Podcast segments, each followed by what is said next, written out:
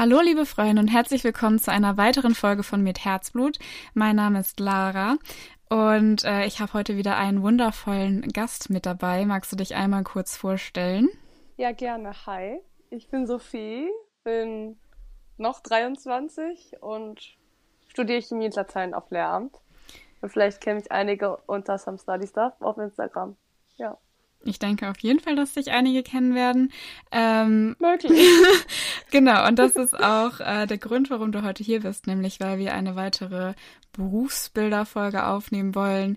Ähm, und genau, du berichtest uns ein bisschen was über dein Studium. Ich äh, setze euch da in die äh, Beschreibung einen Timestamp rein, wann es mit dem richtigen Thema losgeht. Aber vorab will ich erst mal wissen, wie geht's dir? Wie war dein Tag? Danke der Nachfrage. Ich würde sagen, mir geht's sehr gut. Ich habe meine Corona-Infektion überstanden. Ich bin quasi negativ. Ähm, muss jetzt noch die Quarantäne absitzen. Aber sonst geht's mir tatsächlich gut. Und äh, na, womit habe ich meinen Tag verbracht? Mit Uni. Womit sonst, ne? Was man halt in der Quarantäne so macht, wenn man studiert. Ja, man kennt. Ich hoffe, dir geht's auch gut. ja, wo, ich beneide dich ein bisschen, dass du heute zu Hause bleiben durftest, weil äh, ich bin gerade auch, äh, auch gerade erst nach Hause gekommen. Jetzt bin heute Morgen um 8 gefahren Gott. und wie viel haben wir? Ja, um 19 Uhr so bin ich nach Hause gekommen. Ähm, und das Wetter war übelst nice zum Fahrradfahren. Ähm, ich bin überhaupt nicht nass geworden. es war einfach nur toll. es war so schlimm, wirklich. Es hat so heftig geregnet und ich dachte so, ja, ja, geht schon. Ähm, und dann musste ich einfach am Ende meine Jacke über meinen Rucksack ziehen, um mein iPad nicht zu oh gefährden. Ich habe mich gefühlt wie so ein Grundschulkind. Ich wollte dich tatsächlich gerade beneiden, bis ich dann gerafft habe, dass du ironisch sprichst, weil bei uns halt heute Traumwetter war und ich sitze hier zu Hause und kann das Wetter von drin genießen. Nee. Und äh, ja, dann lieber so, ne? Ich bin hier zu Hause angekommen. Ich habe mich erstmal komplett ausgezogen, weil ich einfach überall nass war, wo man nur nass sein kann ähm, meine Hose, die, also war, ich hatte so eine Jeans an aus relativ dickem Stoff und die ist halt so schwer geworden, weil die sich so mit Wasser vollgesaugt hat. Und ja, es, also es war nicht schön. Da hast du auf jeden Fall ordentlich den Wetterbericht gelesen. Ja, ich habe den gelesen, weil sonst hätte ich nämlich nicht meinen gelben äh, Ostfriesen-Regenmantel äh, angehabt und ohne den wäre ich, äh, glaube ich, wirklich verloren gewesen. Das ist natürlich äh, sehr tragisch. Ich, ich bemitleide dich total. Ja, danke. Ich kann das auch gebrauchen. ich brauche auch Mitleid. Ich tue mir auch selbst ein bisschen leid. Vor allen Dingen heute hatten wir dann auch noch Pharma-Seminar, also PBL-Seminar für diejenigen, die den Podcast gehört haben. Und ähm, ja, äh, ich war jetzt nicht so top vorbereitet. Also wir hatten also ganz viele äh, Wirkstoffgruppen, wo wir so Steckbriefe zu erstellen sollten. Und ich habe halt so bei keine Ahnung, Thrombozyten, Aggregationshemmern, Statin und so habe ich halt recht, relativ ausführlich gemacht. Und dann sollten wir bald auch noch so Nitrate, Calciumantagonisten, so ein Zeug.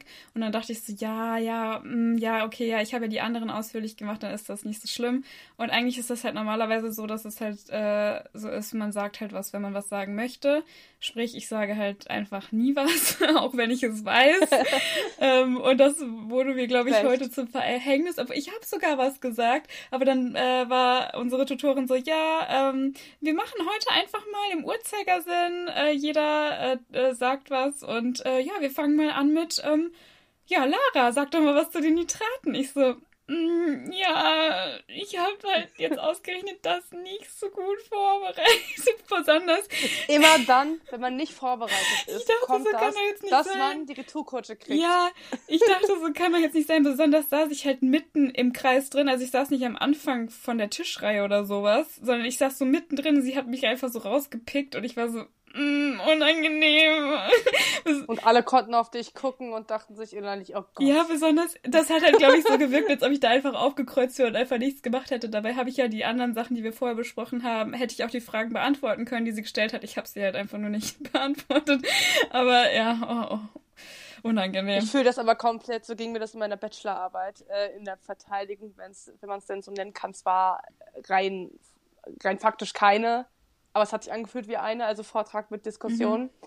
Ich war top vorbereitet, aber auf die Fragen kann man sich nicht vorbereiten. Ja. Und ich habe wirklich gewirkt, als hätte ich die Bachelorarbeit von jemand, von einem Ghostwriter schreiben oh. lassen, weil ich gefühlt nichts beantworten konnte. Ich saß und dort war so kurz vorm Heulen, einfach, weil ja. ich gefühlt nichts beantworten konnte. Und meine Prüfer haben doch so versucht, mich aus der Misere zu reiten.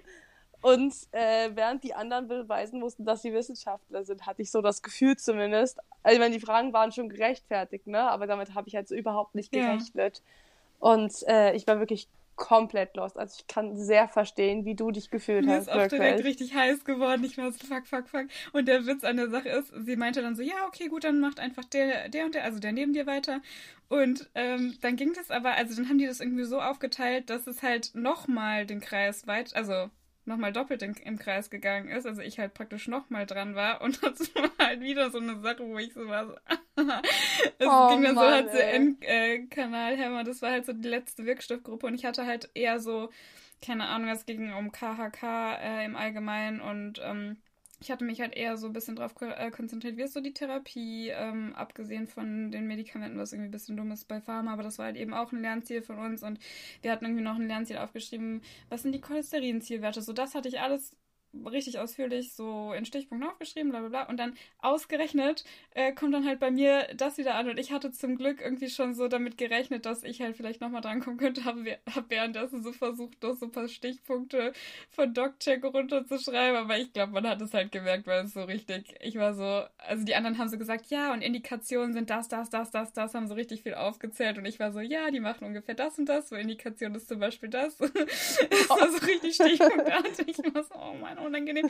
Dann habe ich mich extra zum äh, an die Tafel schreiben gemeldet, damit ich nicht so ganz unmotiviert bin.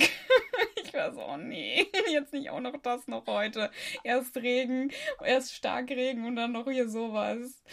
Warum? Heute ist richtig dein Tag. Ja, ey. ich gehe jetzt auch einfach gleich ins Bett, wenn wir fertig sind. wow, cool. Ja, aber genau, dann ähm, lass uns doch mal anfangen. Erzähl doch mal, ähm, wie bist du denn überhaupt auf die Idee gekommen, das zu studieren, was du jetzt studierst? Ähm, also die Grundidee Lehramt hatte ich seit der Grundschule, würde ich jetzt meinen. Also bewusst erinnern kann ich mich dran, dass ich das zum ersten Mal so in der dritten oder vierten Klasse so im Kopf hatte.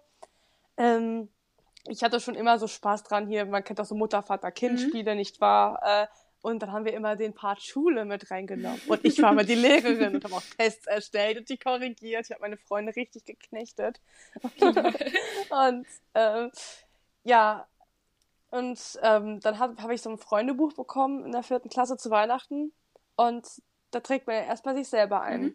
Und ähm, bei meinem Traumberuf habe ich direkt hinschreiben lassen, Lehrerin. Ja, und das äh, hat sich dann auch so weiter fortgezogen. Nur die Fächer haben sich immer mal wieder nee, ich geändert. Ich wollte gerade fragen, war schon immer die beiden Fächer oder was war? Nee, also ich meine in der 10, äh, mit der, also wenn man so in der 10. Klasse, in der 10. Klasse, was rede ich denn für einen Müll?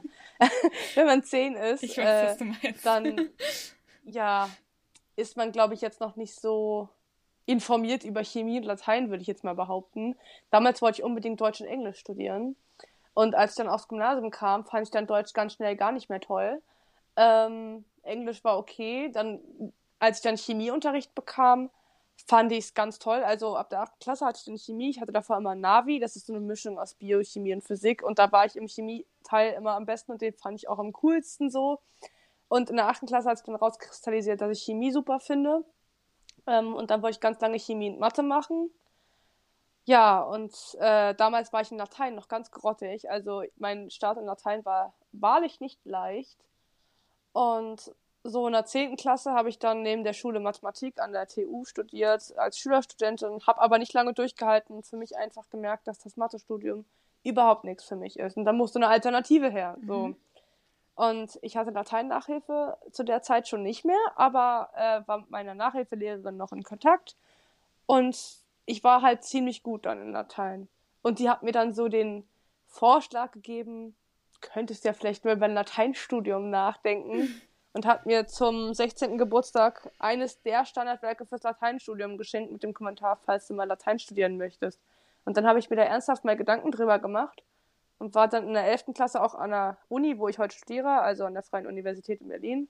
Und habe mir da mal die Seminare angeguckt und auch das Chemiestudium angeguckt und habe dann für mich entschieden, das ist das, was ich machen will. Ja, Und jetzt bin ich hier und studiere das. Ja, mega cool. Ja, ich muss sagen, wir haben tatsächlich auch früher immer diese Spielchen gespielt, aber da war es bei mir und meiner Schwester eher so, dass wir halt eben Arztpraxis gespielt haben. Und ja, was studiere ich jetzt? Doktorspießer ja, also. nein. ich wollte, ich habe extra anders formuliert, Junge. Meine Schwester war halt immer die Sprich... Tut mir so leid. ja, komm. Das hast du doch absichtlich gemacht. Ähm, also meine Schwester hat halt immer die Sprechstundenhilfe gemacht, weil sie das halt auch so gerne mag, so äh, Leute so, also so zu sortieren und abzuheften und Stempel überall drauf zu hauen. Und äh, wer hätte das gedacht? Sie ist jetzt Verwaltungsfachangestellt. und ich studiere halt Medizin.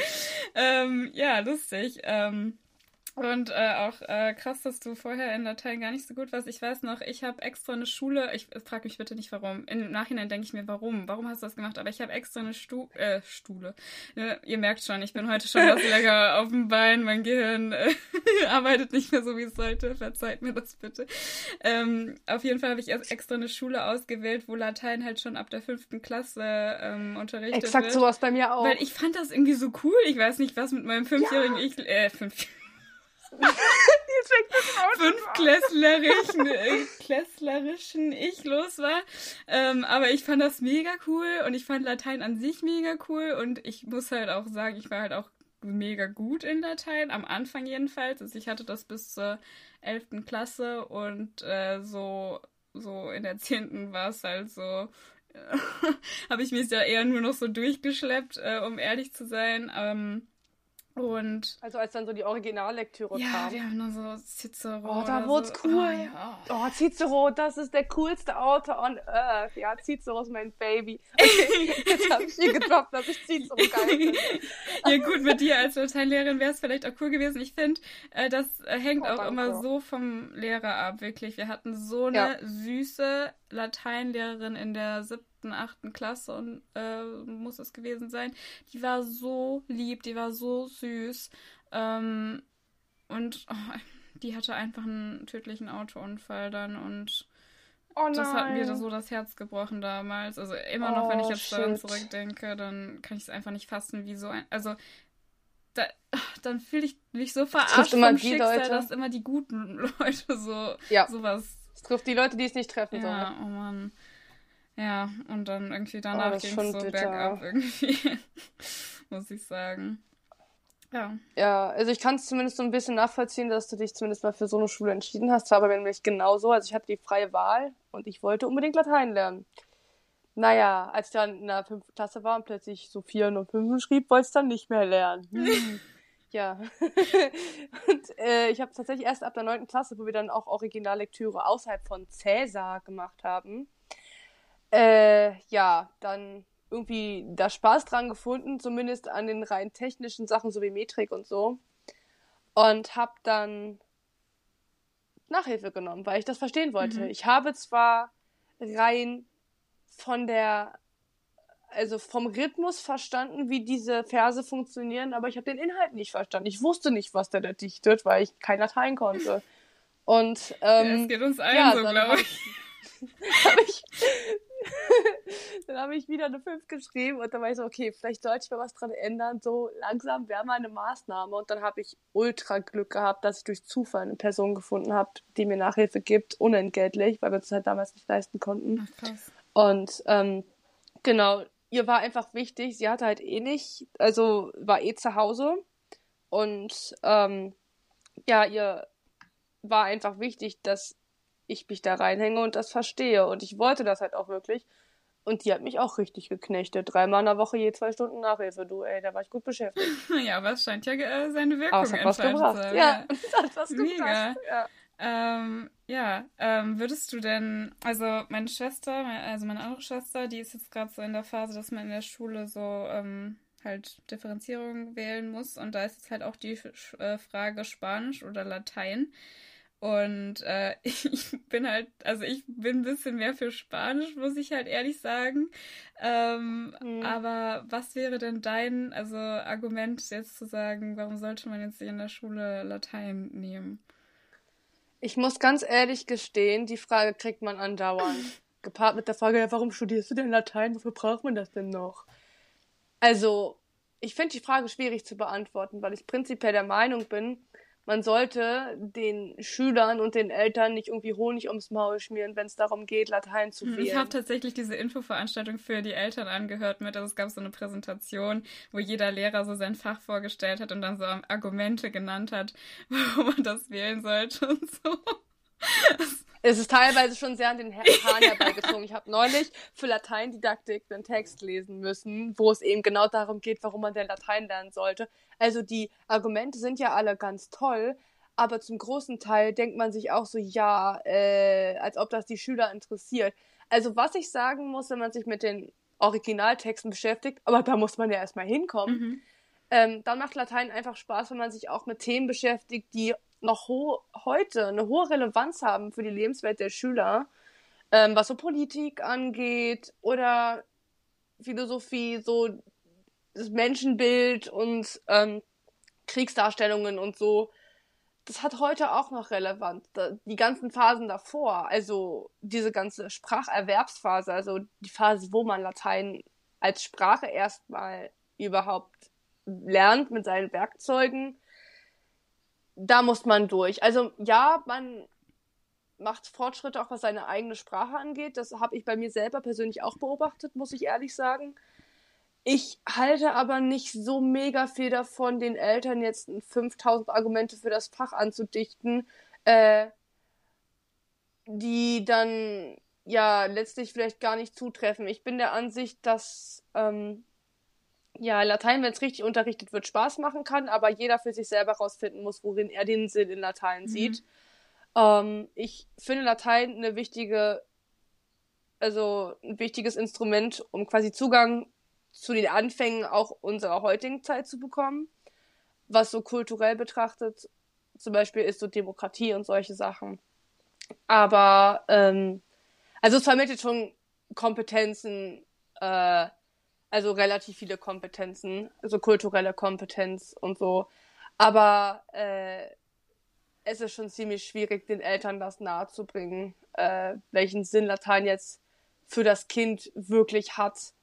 Zumal äh, die wenigsten Kinder Latein freiwillig lernen. Das ist das Problem. Außer und, so komische ähm, Leute wie mir, die das irgendwie gut Ja, und mir. Aber äh, ja, ich finde, jeder muss für sich selbst den Sinn in Latein finden, weil das halt so ein facettenreiches Fach ist. Das ist schön an Latein. Es hat viele Facetten. Man kann da viel auch äh, als Lehrkraft ähm, fachübergreifend machen. Aber äh, ja, so wirklich krasse Vorteile weiß ich nicht. Also ich weiß, warum ich Latein toll finde. Ob mein Schüler das so sieht, weiß ich doch gar nicht. Ja. Und da sich jetzt irgendwas aus den Fingern zu saugen an Argumenten, finde ich immer ein bisschen, das finde ich schon immer problematisch an Latein tatsächlich. Das äh, war mir noch nie so ganz genehm tatsächlich. Also da ja, mhm, ja. halte ich so ein bisschen Abstand von. Da muss ich für mich noch rausfinden, wie ich das später im Schulalltag mache. Deine Präsentation ist, so, ja, ich finde nicht, dass man das machen sollte. Vielen Dank für Ihre Aufmerksamkeit. also ich finde Latein zwar geil, ja, das war's ja. eigentlich auch. genau. Äh, Achso, PS, ich liebe Zitron. ich hoffe, Sie kommen in meinen Unterricht. Schönen Abend noch, danke. Genau. Dann hast du auf jeden Fall. Vielleicht wirkt das so cool, dass alle Latein lernen wollen. Ja. Also denken, oh, die Lehrerin, die, die ist cool, so, weißt du, die ist nicht so spießig und so oll. Ja, behalt das mal im ja, Kopf. Weiß. Das ist doch eine super Strategie, klingt doch gut. Ja, also, da wundern sich alle, warum in meinem Kurs so viele sitzen. ja, wir machen dann nochmal ein Follow-up, wie es dann so aussieht bei dir, wenn du dann im Berufsalltag angekommen bist. Das dauert noch ein ja, bisschen. Ja. ähm, aber das machen wir trotzdem, halten wir jetzt schon mal fest. Ähm, okay. Ja, es wurden halt so Sachen gesagt, wie von wegen, dass man halt irgendwie, wenn man logisch gut denken kann, dass dann Latein auch was für einen ist und dass man halt so ah, gute ja, Grundlagen hat, um andere Sprachen mhm. zu erlernen und keine Ahnung was. Ähm, also ich weiß naja. ja nicht, also meiner Meinung naja. nach hat Spanisch halt auch eine, so eine Struktur, also. Ja, ja, Spanisch und Latein sind sich relativ ähnlich, auch in vielen Formen, das ist wahr. Aber äh, ja, diese Standardargumente sind so ausgelutscht, ne? Ja. Oh. Also da stoße ich wahrscheinlich auf viele wütende äh, Ohren tatsächlich, ja. Äh, ja, schwierig, aber ähm, es sind halt Argumente, die, wenn man sie dann über sie länger nachdenkt, dann gar nicht mehr so, so stichhaltig sind, finde ich. Mhm. Also das kann man für jedes andere Fach quasi auch sagen. Mathe ist logisch, Chemie ist logisch. Äh, man kann auch von anderen Sprachen sagen, wenn man Französisch lernt, dann kann man auch gut Spanisch lernen, weil das beides romanische Sprachen sind. Ich muss ganz ehrlich gestehen, ich fand es jetzt nicht leichter, Französisch zu lernen, nur weil ich Latein das konnte. Das fand ich bei Spanisch nämlich ähm, auch nicht. Also, und meine Mama sagt immer so, ja, aber du weißt ja nicht, wie es anders gewesen wäre. Du weißt ja nicht, wie es gewesen wäre, wenn du kein Latein gehabt hättest. Ja, true. Meine beste Freundin meinte zum Beispiel, die war ganz grottig in Latein, die hat in die Schule gewechselt. Und die meinte zum Beispiel, er hat Latein sogar was gebracht fürs Spanische. Krass. Also es kommt halt auf die Person einfach an. Ja, das stimmt. Also ich habe halt gedacht, so ja, du brauchst es halt nicht mal mehr als Voraussetzung für Medizin und warum habe ich mir das überhaupt äh, sechs Jahre angetan? Also äh, in Anführungszeichen angetan. angetan. sorry, sorry, sorry. Tschüss, nett mit dir.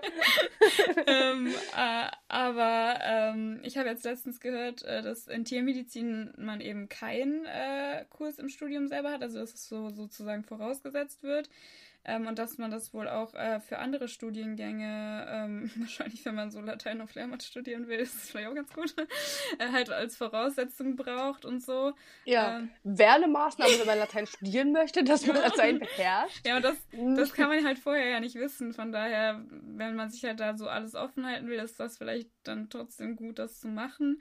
Ähm, weiß ich nicht. Also ich hätte es halt auch nice gefunden, wenn man in Latein halt nicht nur so so Vokabeln gelernt hätte, die sich irgendwie nur auf Krieg beziehen oder nur auf Flavia ja, oh, wartet auf so Quintus schlimm. und der Hund schläft. ähm, weil, genau. also das, also es wäre halt auch nice gewesen, wenn ich halt schon so ein bisschen so Grundlagen auch für, für Anatomie oder sowas gehabt hätte, weil, also, ja. Was kam mir, ja, Magnus oder sowas kam mir bekannt vor, aber das war es halt dann auch schon und sonst musste ich eh wow. eh alles neu lernen. Und äh, daher habe ich mich so. Also das Einzige, was ich halt noch so ein bisschen besser halt abrufen konnte, war so Deklination und Konjugation. Aber da mussten wir jetzt halt fürs Medizinstudium eh nur äh, Nominativ und Genitiv äh, können und das war's halt. Ähm, und ich habe mich tatsächlich mal so ein bisschen ja? damit beschäftigt. Ähm, also so mit so medizinischem Latein. Mhm. Uff. Äh, wäre ich ja vollkommen aufgeschmissen Echt? gewesen, ne? Was ist das denn für Vokabeln? Hallo? Also ja klar kann ich Adjektive äh, steigern und äh, Dinge deklinieren. Das wäre auch schlecht, wenn ich das nicht könnte. So, dann wäre ich, glaube ich, äh, die letzten fünf Jahre irgendwas falsch gemacht. Aber ähm, ja, die, die Vokabeln und so, da denke ich mir auch so, uff. Also, ich muss ganz ehrlich sagen, ich finde auch, dass es so ein bisschen im Unterricht fehlt. Ich habe jetzt tatsächlich einen Kurs in der Uni, wo wir naturwissenschaftliche und medizinische Texte lesen hm. und gucken, wie man den in den Unterricht einbinden kann. Das wäre cool. Also richtig, richtig nice. Warum gab's das und, bei mir nicht? Ähm, ja, ich hoffe, äh, ich hoffe sehr, dass das, äh, dass ich das dann später auch im Schulunterricht anwenden kann. Das wäre schon echt cool. Ja, glaube ich auch. Also da, also da hätte ich mich dann halt auch für interessiert. So, ich meine, klar stimmt das auch, was du sagst, dass man halt so einen anderen Blickwinkel auf äh, unser heutiges Geschehen bekommt, wenn man halt auch so ein paar Kriegstexte übersetzt und so. Aber also hm, das andere hätte mich da schon ein bisschen mehr interessiert, muss ich ganz ehrlich zugeben. Hm. Ja, es ist aber echt schwer. Also weil man hat halt die Vorgaben vom Rahmenlehrplan. Ja, stimmt, ja. Man muss halt gewisse Themenkomplexe abhandeln, unter denen halt Medizin leider nicht fällt. Ähm, man muss einen bestimmten Autorenkanon gelesen haben, unter denen fallen Caesar, Cicero, Ovid, Vergil, ähm, Sallust. Ähm, und natürlich ist es auch schwierig, alle Interessen der SchülerInnen abzudecken. Ne? Ja. Ne? Also da muss man auch mal gucken, ja. dass man, dass man irgendwie die breite Masse irgendwie anspricht und da individu zu, individualisieren ist gar nicht so einfach. Ja, ja das stimmt. Ähm, mir fällt gerade ein, dass wir irgendwie manchmal in Latein so äh, äh, Asterix und Obelix äh, auf Latein geguckt haben. ich habe halt kein Wort verstanden, aber machst du das manchmal so das privat? Cool. So, es gibt auch so Bücher von also, Asterix und Obelix auf Latein und so. Ja, ich habe Asterix und Obelix auf Latein zu Hause stehen. Ich habe auch Harry Potter auf Latein seit neuestem zu Hause stehen. Oh, das ist Endlevel. Potter et Philosophy, et Philosophy Lapis. Also Harry Potter und der Stein der Weisen. Ich habe nicht mal Harry Potter auf Englisch. Also ich habe äh, Harry Potter auf Englisch mir geholt. Ich habe es bis jetzt noch nicht zu Ende gelesen, weil mir das zu kompliziert ist. Ich habe noch nicht mal angefangen. ich habe noch nicht mal angefangen zu lesen. Ich wollte es einfach nur da haben für die Fall der Fälle. Einfach nur Aber ja, irgendwann werde ich es noch lesen, hoffe ich. Ja, crazy. Ich bin eher lieber ein Mensch, der lieber lateinische Texte verfasst. Okay, okay, krass, du verfasst die selber. Das ist äh, auch. Äh... Naja, wir lernen das halt in der Uni, ne? Also wir haben Stilkurse, also das fängt dann im ersten Semester mhm. an. Ähm, Im Lateinstudium ist es so, dass man vom Anfang des Studiums bis halt zum Ende des Studiums äh, Deutsch-Latein-Übersetzungskurse belegt, die nennt man dann Stilübungen. Da hat man erst so, man wiederholt nochmal die Grammatik, der einfache Satz, der zusammengesetzte Satz und halt wie die Regeln sind. Man meint, man könne Latein, wenn man an die Uni kommt, aber dem ist nicht so. Spätestens in diesem Kurs denkst du, du kannst nichts. Und ich glaube, ähm, in jedem Fall das, so, das, wo man dachte, ja, ja, ich kann. kann ja, true, true, true. Und äh, da haben wir dann also da haben wir das dann irgendwann gelernt, ne? Oder eben auch nicht gelernt. Und ähm, dann kriegst du Texte von Cäsar, die ursprünglich mal von Cäsar waren, die dann mal ins Deutsche übersetzt wurden und sollst sie wieder zurück ins Lateinische übersetzen. Bitte äh, im Stil Cäsars. Also, oder klassisches, den Regeln klassischen Lateins entsprechend so. Und äh, dann sind dann so Vokabeln wie pettere, was man ja in der Schule auch als angreifen lernt, falsch. Mhm. Weil pettere ist unklassisch, man muss aggredi nehmen. Okay für angreifen und so eine Geschichte. Das wird dann ganz ja, tricky. Cool. Dann später kriegt man auch Cicero-Texte, die man wieder ins Lateinische übersetzen darf. Ja, und sowas finde ich cool. Ja, ist man hört das auch anders, dass Spaß macht. Ähm, ich persönlich kenne mich das. ja null mit dem Lehramtsstudium an sich Also Ich hatte tatsächlich als Plan B, C so ähm, mich für Englisch und Deutsch auf Lehramt äh, beworben. Standardkombi. Ja, Spanisch ging halt nicht, weil ich halt nur drei Jahre Spanisch äh, hatte in der Schule und äh, da, also dafür bin ich halt einfach zu schlecht gewesen, dass ich, als dass ich das hätte nehmen können als Fach. Ach du. Achso, also war das rein von der Vorgabe der Uni aus zu schlecht oder rein von deinem eigenen von meinem eigenen zu schlecht? Dann hättest du dich da reingekniet und hättest das durchgezogen. Also, äh, ich habe eine Kommilitonin, die hatte nur drei Jahre Latein in der Schule und die studiert jetzt mit Bravour. Also, die ist richtig krass gut. Und äh, das geht durchaus. Du musst halt wollen. Aber du bist ja jetzt in Medizin und äh, also von daher. Ja, ich habe es jetzt in meinen Wunschstudiengang geschafft. Das ist auch nicht schlecht. Aber wie gesagt, ich hätte ja, das auch das mir vorstellen können, tatsächlich. Ähm, aber so krass, äh, dass ich jetzt wüsste, wie das aufgebaut ist, weiß ich nicht. Daher kannst du ja einfach mal ein bisschen erzählen, was man so wissen sollte? Also, erstmal vorweg, meine Angaben beziehen sich A auf Berlin und B auf die Freie Universität. Da gibt es überall Unterschiede und jedes Bundesland macht es anders. Also vom Prinzip gibt es erstmal zwei Arten, wie man das Lehramt studieren kann. Entweder als Staatsexamen oder Bachelor-Master. Bachelor-Master ist die Regel. Es gibt noch ein paar Unis, die äh, das Lehramtsstudium auf Staatsexamen anbieten, zum Beispiel die LMU in München ähm, oder die Uni in Rostock, die machen das noch so. Ich studiere im Bachelor-Master-System. Das heißt, ich habe drei Jahre quasi Grundstudium, wenn man das so nennen möchte, wo ich vor allem Fachwissenschaft habe in meinen beiden Fächern und so ein bisschen Erziehungswissenschaft und Fachdidaktik. Und im Master kehrt sich das dann quasi um. Da hat man eigentlich nur noch Fachdidaktik und Erziehungswissenschaft und nur noch ganz, ganz wenig Fachwissenschaft. Also man wird erstmal vom Fachlichen her in seinen Fächern ausgebildet. Man studiert mit den Monostudierenden zusammen. Monostudium heißt, man äh, studiert nur das Fach ohne was nebenher. Zum Beispiel kann man Chemie als Monostudiengang studieren. Mhm. Und wir sitzen dann mit den Monostudis in den Grundvorlesungen in AC, OC und PC, also anorganische Chemie, organische Chemie und physikalische Chemie. Dann müssen wir noch so ein paar Spezialvorlesungen belegen wie Biochemie, das müssen die äh, Monochemiker nicht machen. Ähm, Genau, dann haben wir noch so ein, zwei Vorlesungen, die wir machen müssen. Und dann, ähm, ja, kann man sich so ungefähr aussuchen, was man machen will. Und in Latein ist das Studium an sich anders aufgebaut. Also da hat man verschiedene Bereiche, zum Beispiel Literaturwissenschaft oder Sprache und Texte oder Griechisch. Und da muss man halt Kurse belegen. Da belegt man entweder Lektürekurse oder Seminare, die fast dasselbe sind vom Inhalt. Man beschäftigt sich mit einem Autor oder mit einem Werk und dann liest man das halt. Und äh, wie jetzt das Bachelor-Master-Studium aufgebaut ist, hängt auch wieder von der Uni ab. Also bei uns studiert man ein Haupt- und ein Nebenfach. In meinem Fall ist es Hauptfach Chemie, Nebenfach Latein. Wobei ich manchmal das Gefühl habe, dass ich eher Hauptfach Latein studiere. ähm, und dann hat man eben die Spalte, äh, ja, Erziehungswissenschaft, sage ich jetzt mal. Uns heißt das lärmsbezogene Berufswissenschaft. Mhm. Aber es ist eigentlich Erziehungswissenschaft. Da belegt man dann so Sachen wie, ja, äh, so, so, so Grundlagen zur Erziehungswissenschaft und Pädagogik, ähm, Fachdidaktik in den Fächern, äh, pädagogische Diagnostik, Lernförderung und Lernmotivation belege ich jetzt gerade.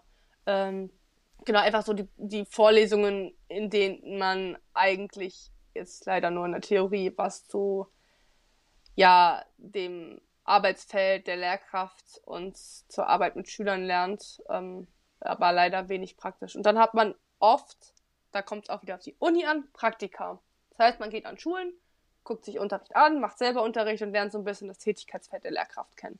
Aus einer praktischen Perspektive.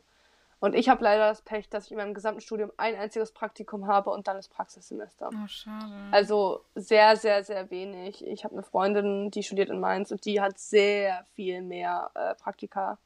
Und ich finde es ehrlich gesagt auch besser, wenn wir mehr Praxisbezug haben. Da muss ich aber sagen, dass ich dann wieder mit der Chemiedidaktik Glück habe, wo wir sehr viel praktisch machen. Wir hatten da auch Schüler da, die wir unterrichtet haben. Wir lernen ganz viel zur Unterrichtsplanung und müssen Reihenplanung machen und so eine Sachen. Also da lernen wir auch wirklich Handwerkszeug, was uns später was im Ref und im Lehramt an sich was bringt. Aber an sich ist das Lehramtsstudium leider sehr theoretisch und das bemängel ich auch sehr und bemängeln auch sonst sehr, sehr viele. Ähm, genau, da hat man eben das Haupt- und das Nebenfach und das studiert man halt, bis man halt fertig ist. Irgendwann schreibt man seine Bachelorarbeit bei uns in seinem Hauptfach, also in Chemie bei mir. Und dann hat man halt den Bachelor und macht den Master weiter. Und im Master kann man sich Gott sei Dank aussuchen, worin man schreibt. Also da gibt es halt die Fächer, Fachdidaktik oder ähm, Erziehungswissenschaften. Das ist einem dann freigestellt. Und dann gibt es halt die Leute, die direkt in die Schule gehen. Dann gibt es die Leute, die nicht direkt in die Schule gehen. Ähm, genau, aber die meisten gehen natürlich dann direkt ins Ref und bleiben dann äh, auch an der Schule direkt und wollen möglichst schnell Lehrer werden, weil das Studium wirklich sehr, sehr wissenschaftlich ist. Ne? Mhm. Also das ist halt der Nachteil am Lehramtsstudium.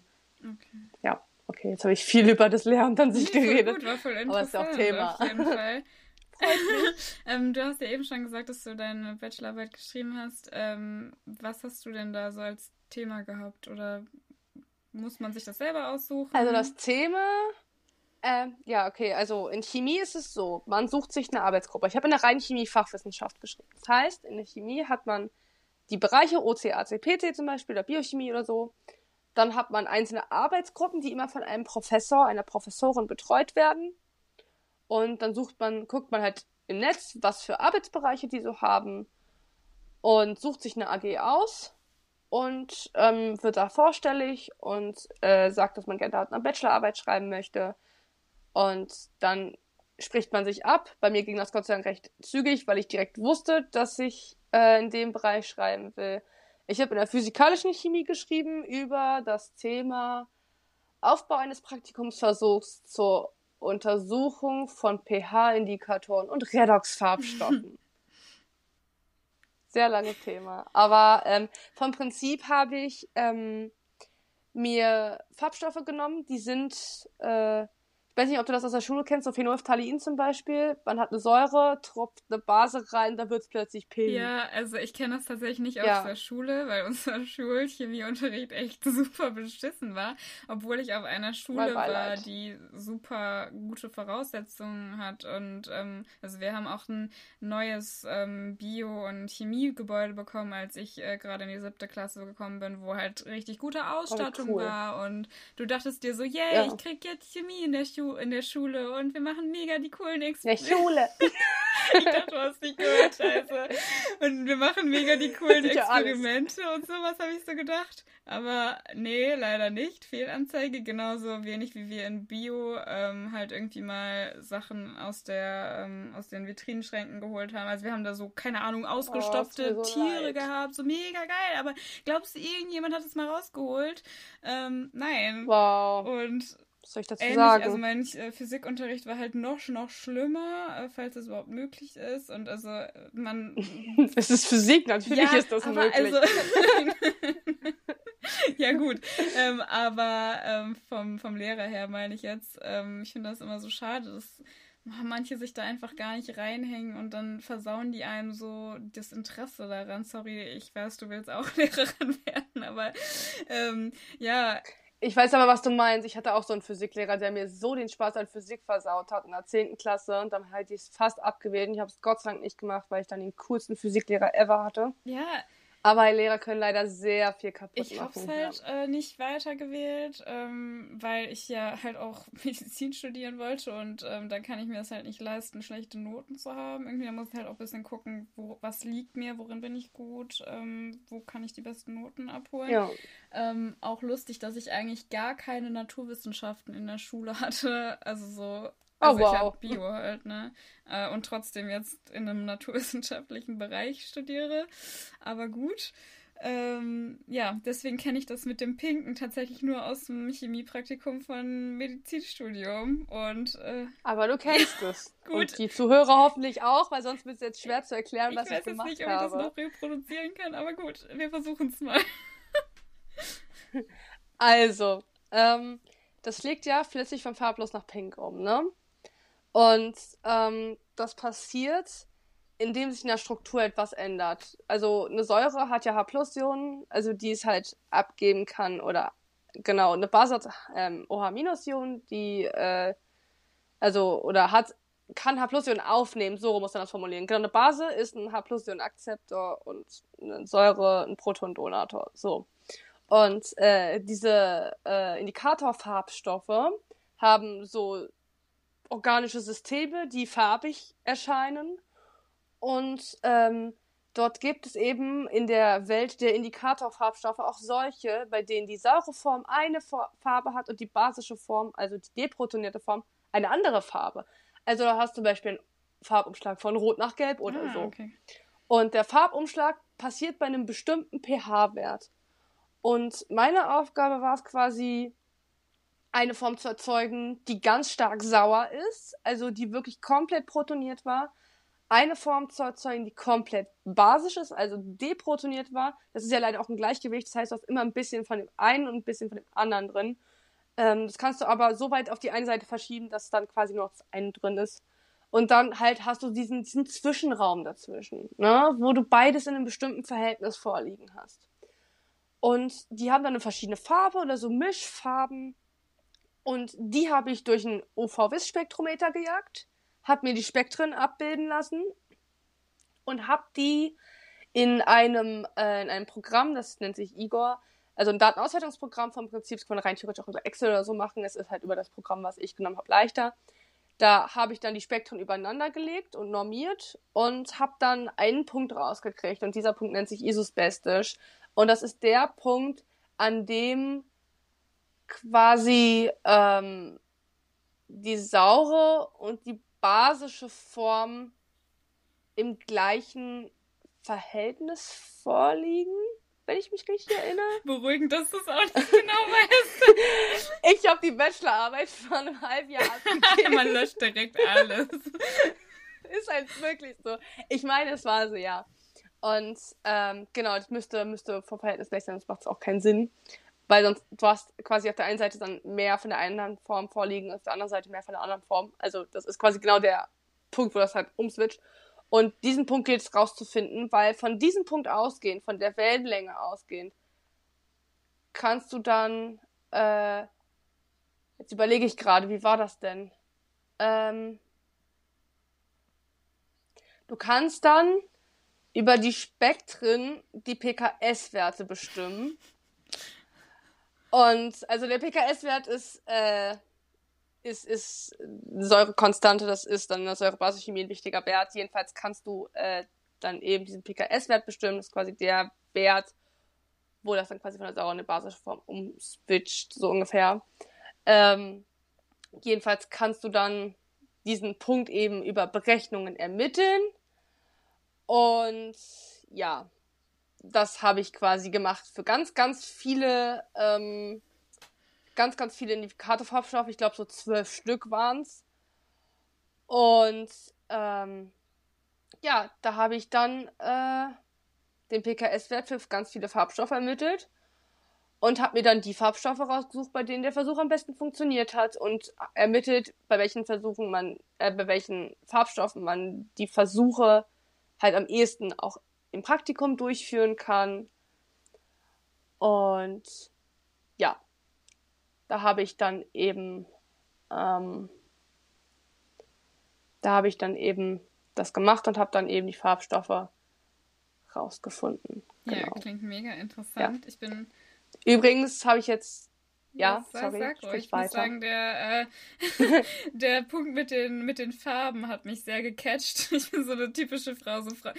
Das war auch. ich. Ohne Witz, es war so cool. Es war so, so cool. Mir ist gerade übrigens wieder eingefallen, dass das nicht der Punkt ist, wo die Verhältnisse gleich sind, sondern der Punkt, wo quasi, das kann ich jetzt nicht erklären, weil es einfach zu kompliziert ist. Ähm, die Spektren haben halt eine bestimmte Extinktion und ähm, die ist halt von allen Spektren quasi an diesem Punkt gleich. Wir brauchen einfach diesen Punkt, das ist das Wichtige. Wir brauchen diesen Punkt, wo alle Spektren sich schneiden und damit rechnen wir dann weiter. Also ich habe mich, da ist nicht das Verhältnis gleich, da habe ich ja, mich versprochen. Gut, ich hätte es halt auch ja, nicht gemerkt. Jedenfalls.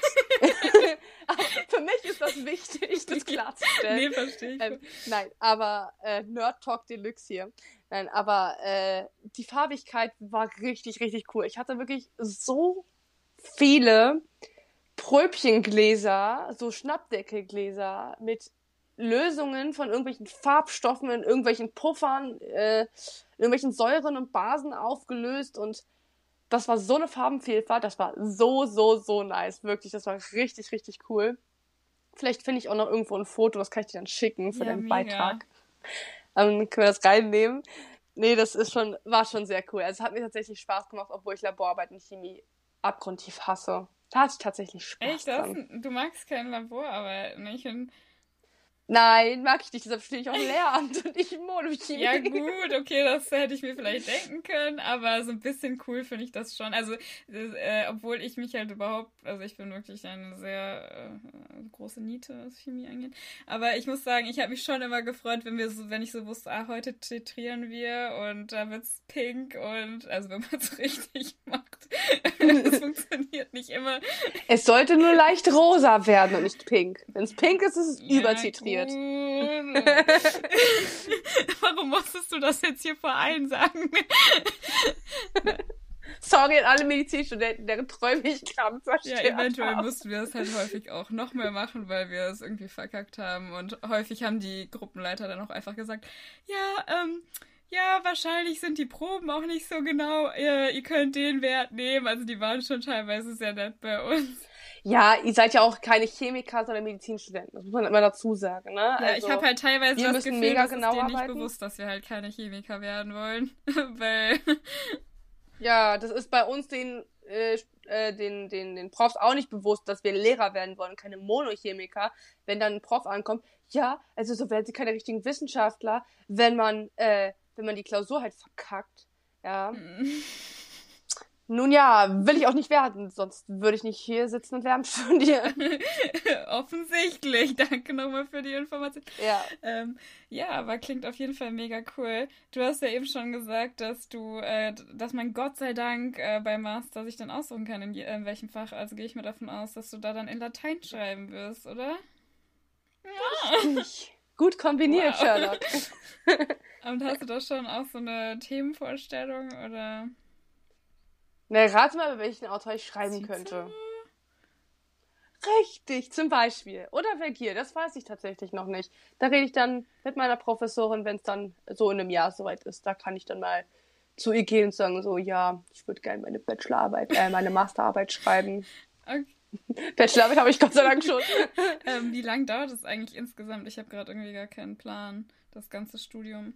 Also Regelstudienzeit sind fünf Jahre. Wie wir wissen, ist Regelstudienzeit mhm. äh, ein Fabelwesen. Und äh, dementsprechend, ich brauche sechs Jahre. Ähm, also ich habe für den Bachelor ein Jahr länger gebraucht. Den Master werde ich in Regelstudienzeit abschließen, weil ich halt so schnell studiere, dass ich im vierten Mastersemester noch zwei Kurse und Masterarbeit offen habe. Okay, krass. Und das ist nicht viel, weil ich halt super viel schon vorgezogen habe und das heißt, sich halt alles bei mir nach vorne verschiebt. Ich kann halt das Praxissemester leider nicht verschieben. Ähm, aber ja, das kriege ich in Regelstudienzeit fertig, das Masterstudium. Ja, genau, so ist zumindest mein Plan. Okay, interessant. Und ähm, wie läuft dann das Praxissemester ab? Ist man dann wirklich einfach an einer Schule oder? Genau, also jetzt ist gerade die Phase, wo ähm, wir uns in ein Portal eintragen mussten und das ist halt berlinweit und die Schulen melden quasi an, welchen Bedarf sie an Fächern haben und ähm, die Studierenden werden dann aufgeteilt Und ich habe ja richtig viel Glück mit meiner Fächerkombination. Dementsprechend studieren das auch super viele, Ironie off. Und ähm, ja, dementsprechend habe ich keine Schulen zur Auswahl. Genau eine einzige. Ich habe also meine Schule und die, an die muss ich auch okay. so. Und ähm, das heißt, ich weiß meine Schule schon. Der Rest weiß seine Schulen dann so in zwei Wochen ist das, glaube ich. Das ist zwei Wochen, zwei Wochen oder drei Wochen, weiß ich gerade gar nicht. Ähm, und dann geht man eben an diese Schule, so drei Tage in der Woche. Und der Rest sind Seminare. Also man hat das quasi so ähnlich wie im Ref, nur dass man halt keine eigenen Klassen hat. Man darf auch nicht alleine unterrichten, sondern nur unter Aufsicht einer Lehrkraft. Ähm, wir müssen auch unterrichten, 16 Stunden pro Fach im Praxissemester. Und äh, genau, wir werden auch äh, besucht, also wir haben auch Unterrichtsbesuche tatsächlich. Also unser Unterricht wird sich angeguckt, es wird aber alles nicht benotet. Mhm. Das ist der Vorteil am Praxissemester. Du darfst Fehler machen und dein Unterricht darf auch mal doof sein. Ähm, du kriegst dann Feedback und es wird nicht benotet. Und das ist so, so gut, weil im Ref hast du die ganze Zeit permanent Bewertungsdruck. Ja, das ist also quasi ein Ref, äh, ein Ref Light, sage ich jetzt mal. Ähm, das Praxissemester gibt es halt nur, weil der Bund Geld sparen wollte. Ursprünglich war das Ref mal zwei Jahre lang. Und es gab kein Praxissemester. Jetzt haben sie gesagt, ja, machen wir ein Semester als Praxissemester, müssen wir die Schule ja, nicht bezahlen, ne? Hm. Ja, und äh, den gleichen Stress, also wir haben nicht den gleichen Stress wie im Ref, ne? Das Ref ist noch mal krasser. Das Praxissemester ist schon nicht ganz ohne. Weil du musst halt gucken, wenn du so eine Schule erwischst wie ich, wo du eine Stunde mhm. hinfährst, äh, dann musst du halt gucken, wie du das koordinierst, auch mit dem Seminarstandort, also Uni. Und ich habe halt an zwei Unis meine Seminare, weil die Lateinidaktik mit der HU zusammengelegt ist und ich da an die HU fahren muss. Und ja, da muss ich gucken, wie ich das organisiert kriege, aber wird schon schief gehen. Da bin ich prinzipiell. Ja, ich werde es sehen. Ich werde es einfach sehen. ja, ich finde das aber auch krass von der Uni manchmal, dass man, also ich, ich habe dann so praktisch den schwarzen Peter, dass ich gucke, wie ich das ko koordiniert bekomme, auch jetzt, wo das äh, so, manche Sachen sind online, manche Sachen sind in Präsenz und ich wohne halt, mhm. also ich fahre mit dem Fahrrad so 40 Minuten, das sind so 10 Kilometer. Ähm, und ich kann halt nicht einmal so, einfach so, also die eine Veranstaltung endet und dann soll ich irgendwie plötzlich in der Uni sein und die Online-Veranstaltung ist aber Präsenz. Ich bin so, hä, wie soll ich das denn machen? Soll ich, soll ich mich beamen oder also was war jetzt hier die gerade die Vorstellung? Also da denken. Das fühle ich aber. Da muss man dann immer alles selber koordinieren. Die denken da, glaube ich, gar nicht drüber nach. Ja, das ist wirklich so. Also ich hatte das Problem letztes Semester, ähm, als dann auf Hybrid und Online gestellt wurde, irgendwie so eine Mischung. Da, ich wohne eine halbe Stunde von der Uni weg. Das ist echt noch nah, mhm. ne? Und ich hatte ein Online-Seminar und hatte dann eigentlich mein Tutorium, was ich gebe, in Präsenz. Ja, wie willst du das denn machen? Das geht nicht. Und das war halt auch noch nachmittags. Ich wollte es nicht noch später anfangen lassen, dass die noch ja. länger an der Uni bleiben müssen. Und äh, dann habe ich es auch noch online verlegt. Das war ein bisschen ärgerlich, aber jetzt kann ich es immer in dieses Semester in Präsenz ja, machen. Das ist auch schön. Wenn du jetzt aus der Quarantäne raus bist, jedenfalls. Ja, ja, ab Donnerstag ja, endlich. Das, äh, wir drücken dir auf jeden Fall die Daumen, dass das klappt. Danke. Dann äh, habe ich mich äh, noch gefragt, was ist denn eigentlich der Unterschied oder vielleicht Vor- und Nachteile des Bachelor, Master zu Staatsexamen? Boah, das kann ich gar nicht so sagen, weil ich selber keine Erfahrung mit Staatsexamen habe. Ich krieg so ein bisschen was über Bekannte und Freunde mit. Ähm, was ich tatsächlich als Vorteil und Nachteil gleichzeitig sehe, sind die Staatsexamensprüfungen am Ende. Und zwar hat man da so große Prüfungen in so verschiedenen Bereichen. In Latein zum Beispiel in Deutsch-Latein, in Latein-Deutsch in Interpretation zum Beispiel. In Chemie zum Beispiel in OC, in PC oder in AC. Es kommt halt auf die Uni einfach an. Ähm, und dort wirst du quasi, musst du dein gesamtes Wissen haben aus dem gesamten Studium zu dem Fach, zu dem Teilbereich und wirst ausgefragt, entweder schriftlich oder mündlich. Und ähm, der Vorteil ist, dass man sich all, alles Wissen nochmal ins Gedächtnis ruft. Äh, der Nachteil ist, dass es mega stressig ist, äh, dass du einiges an Wissen noch gar nicht für die Schule brauchst. Und C, äh, dass du teilweise halt der Willkür der bewertenden ProfessorInnen mhm. ausgesetzt bist. Wenn denen irgendwie äh, was nicht passt, was du übersetzt, äh, dann bist du halt unten durch. Und äh, diesen Stress, ich bin froh, dass ich ihn mir ersparen kann. Andererseits würde ich mich so mal dazu bringen, mir so, mich so mit geschichtlichen Hintergründen, mit einigen Autoren und so noch tiefer gehen zu befassen, weil das ist wirklich so meine Achillesferse. Also wirklich. ähm, ich bin ein Mensch, der mag Sprache und Interpretation und, und so, so Sprach- und Stilanalytischen mhm. Kram. Ich mag geschichtliche Hintergründe nicht, die interessieren mich nicht. Und Mythologie interessiert mich auch nicht so wirklich. Habe ich mir genau das richtige Studium ausgesucht. Auf jeden Fall. ähm, aber äh, ja, das ist halt so bei mir das Ding. Also wenn ich so einem Kurs mitarbeite, easy, kriege ich auch easy hin mit den geschichtlichen Hintergründen. So, das geht alles irgendwie. Aber ich habe halt auch in der letzten mündlichen Prüfung hat mir das auch der Professor gesagt.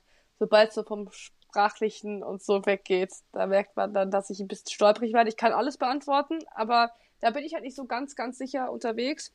Und da hätte ich vielleicht durch das Staatsexamen so ein bisschen mehr Muße. Ein bisschen mehr Druck, der aber, zwingt. Ja, ja, Wirklich. Hätte ich wirklich. Aber den habe ich jetzt halt nicht, weil ehrlich gesagt, ich komme so super gut ja. durch mit Traumnoten, mit, ich sag mal so, ich investiere schon viel Zeit in Latein, das kann man jetzt nicht negieren, ne? Aber äh, ja, es gibt Leute, die hatten es schlimmer getroffen in ihrem Studium. Also, also je nach, je nach Uni-Standort äh, würde ich wahrscheinlich kläglich versagen am Lateinstudium. ja, also dann haben wir jetzt schon mal gelernt, dass äh, man auf jeden Fall, wenn man ein bisschen besser durchkommen möchte, wählt die richtige Uni.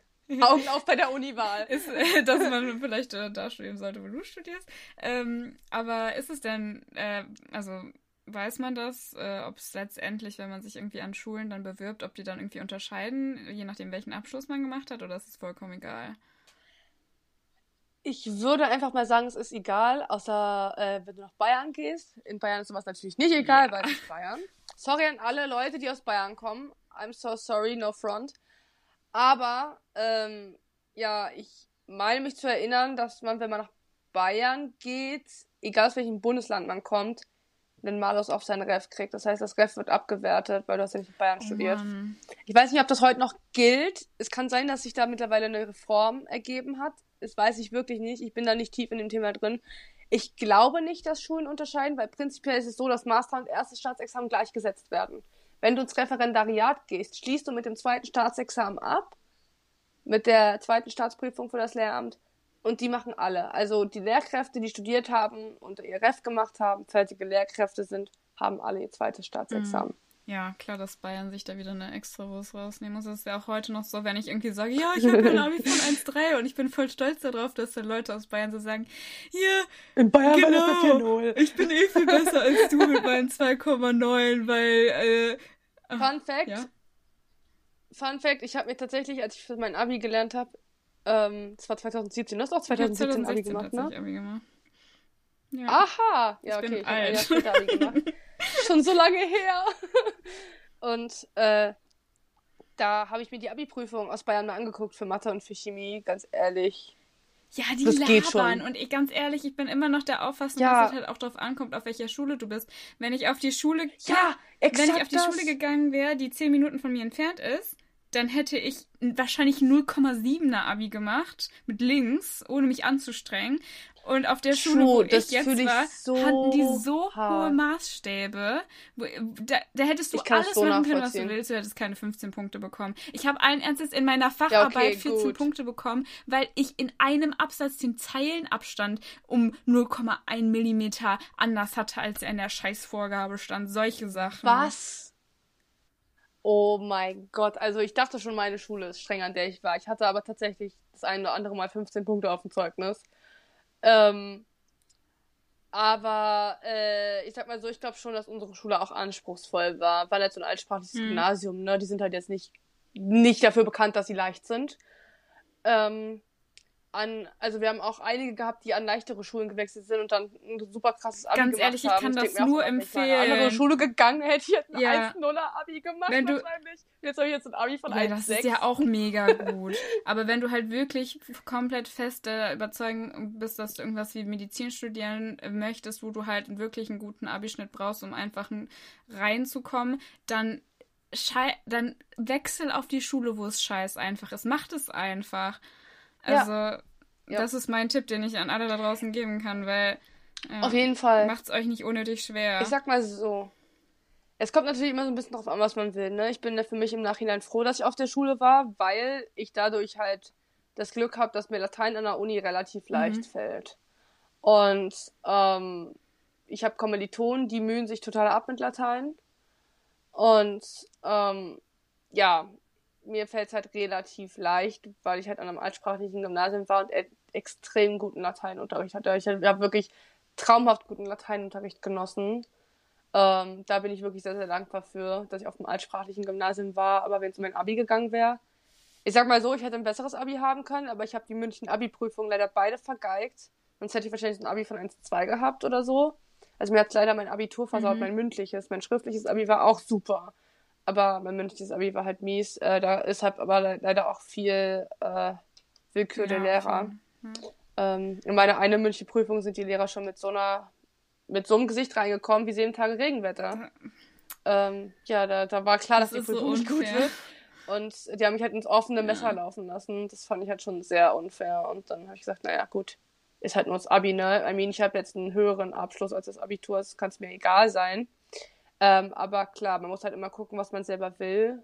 Im Nachhinein, ich bin froh, dass ich auf der Schule war. Also für meine Zwecke war es gut, dass ich dort war. Wenn man aber ein leichtes Abi haben will, sollte man sich das vielleicht zweimal überlegen. Ja, auf jeden Fall. Also, ja.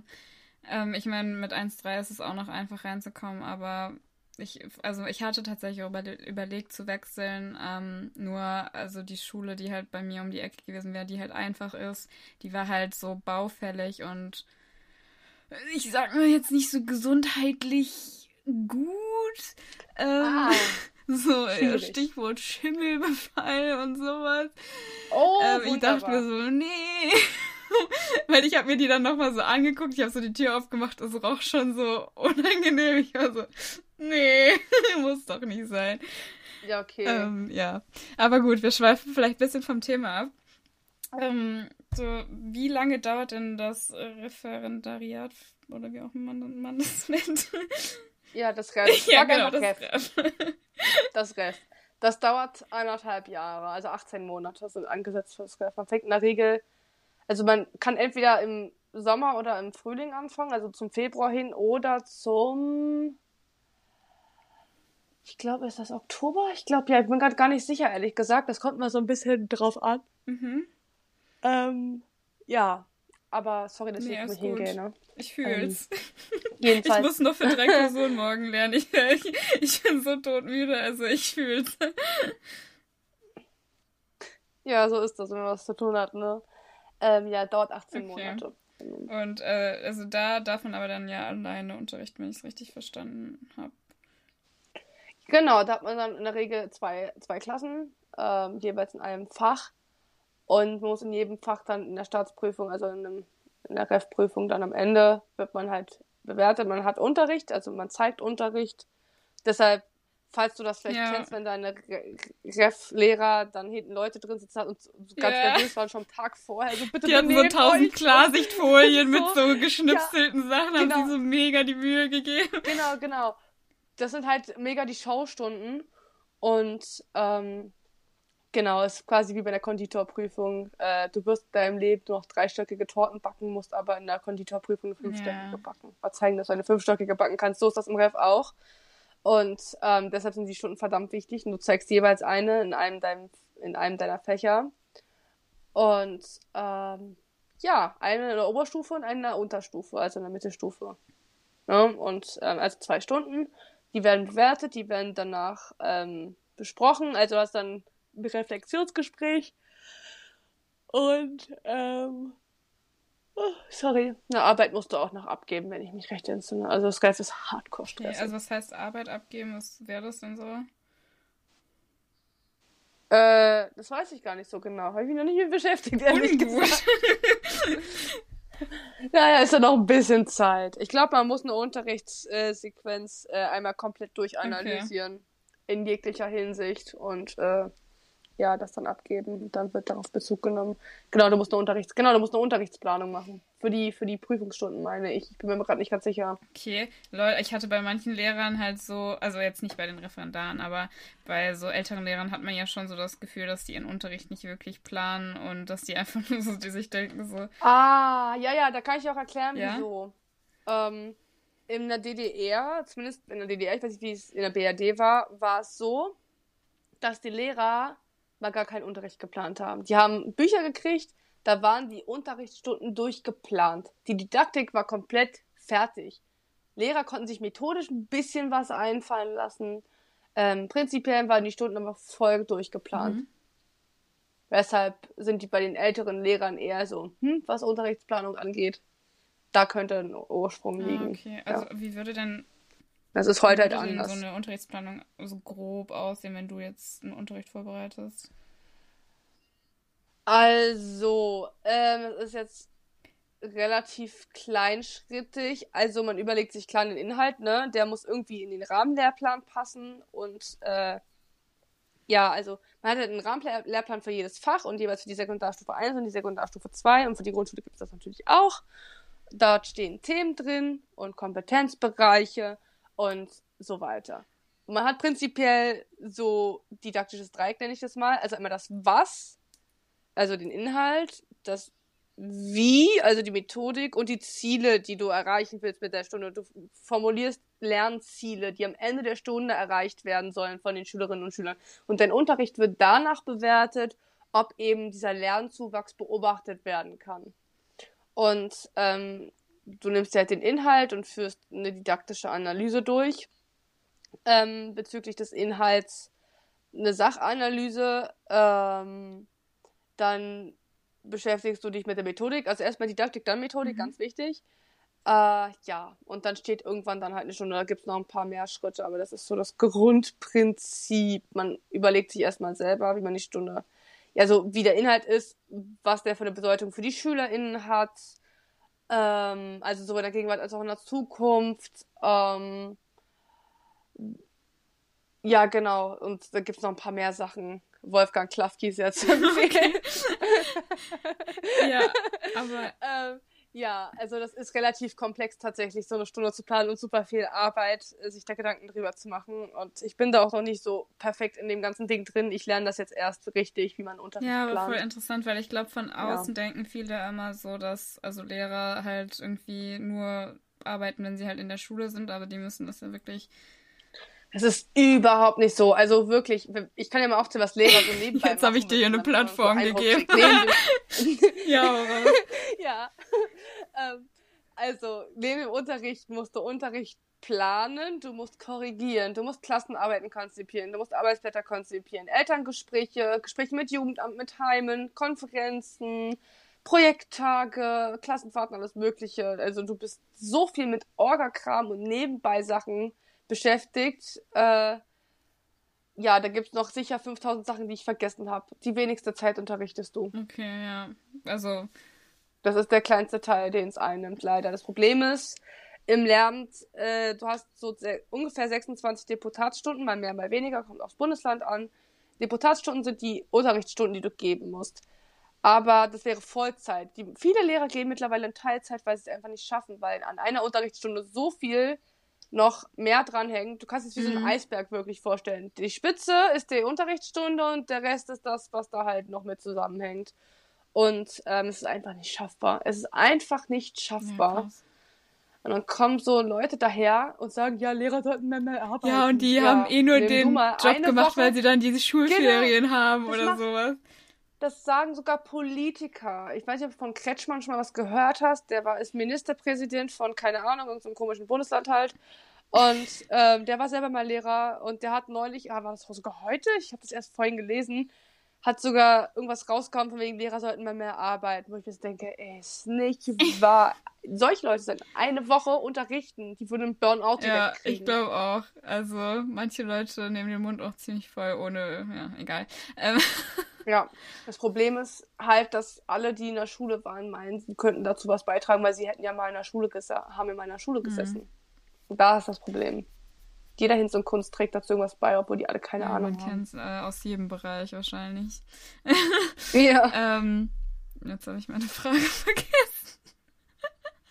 Sorry. Mein Gehirn. Sorry, der, der Rant musste gerade. Nee, alles rein. gut. Jedes Mal passiert mir das, dass ich so denke, ah ja, das sollte ich noch fragen, das sollte ich noch fragen. Egal, jetzt frage ich eine andere Frage. Und zwar, ähm, was möchtest du anders machen als deine Lehrer früher, beziehungsweise ähm, hast du. Ja, er beantwortet erstmal die Frage, sonst ist das jetzt hier so Kuddelmuddel. Es ist, ich muss sagen, ich hatte guten Unterricht. Deshalb ist die Frage schwer zu beantworten. Ich hatte gut Okay, was möchtest du übernehmen, was du gut fandest? Ich kann auch, ich kann auch sagen, was ich nicht gut fand. Ich hatte auch Lehrer, die nicht so prickelnd waren. Vielleicht beantworte ich tatsächlich erstmal das. Also, was ich anders machen möchte, ist auf jeden Fall Schüler bestärken. Also, ich hatte eine Mathelehrerin in der fünften und sechsten Klasse, die mich nicht mochte und mir in der neunten Klasse weiß machen wollte, ich sei zu dumm für den Mathe-Leistungskurs und ich solle doch eins meiner Steckenpferde mhm. wählen. Zu einem Zeitpunkt, wo ich Klassenbeste in Mathe war. So, also ein ja. bisschen dumm, so. Ja, jedenfalls ähm, war die Frau irgendwie nicht so gut darin, SchülerInnen ihren in ihren Fähigkeiten oder ihren Wünschen zu bestärken und so positives Mindset zu haben oder zu, zu ja. erzeugen, sondern eher nicht so. Und ja, mir ist prinzipiell die Beziehungsarbeit super wichtig. Also man sollte halt mit den Schülerinnen so eine gute Basis haben, weil Beziehungsarbeit geht halt vor Unterricht. Wenn du keine gute Beziehung zu deinen Schülern hast, kannst du guten Unterricht mhm. vergessen. Ähm, ist anstrengend, weil du das auch aus dem Unterricht mit rausnimmst, sowas. Teilweise, wenn du eben SchülerInnen mhm. mit Problemen hast. Aber prinzipiell ist das wichtig. Kriegt ihr da denn was an die Hand ähm, gegeben, wie ihr so eine Beziehung am besten aufbauen könnt? Oder müsstet ihr das selber irgendwie rausfinden? Äh, nö. nö. es gibt das Instagram-Lehrerzimmer oder Insta-Lehrerzimmer nennt man das. Äh, da sind viele Lehrer unterwegs, auch die in ganz, ganz vielen Bereichen, auch im Bereich Beziehungsarbeit, super wertvolle Tipps geben. Das ist wirklich eine Fundgrube für, Lehr für Lehrer. Ähm, ja, aber äh, sowas kriegt man nicht in den Hand Sowas lernt man nicht. Also fast nicht. Also klar lernt man ja, wie motiviert man Schüler und so. Aber sowas, oder wie, wie man mit Mobbing umgeht oder sowas, sowas lernt man nicht im okay, Studium. Gar nicht? Nie. Und das ist ganz, nein, sowas lernst du nicht im Studium. Du kannst vielleicht mal Glück haben, wenn du Workshops dazu hast. Aber das ist schon okay. die Ausnahme. Und ähm, das finde ich super, super, super schwierig, ähm, dass das so theorielastig ist und so fernab von der Praxis. Aber zurück zum Thema, ich schreibe schon wieder ab. Ähm, alles gut.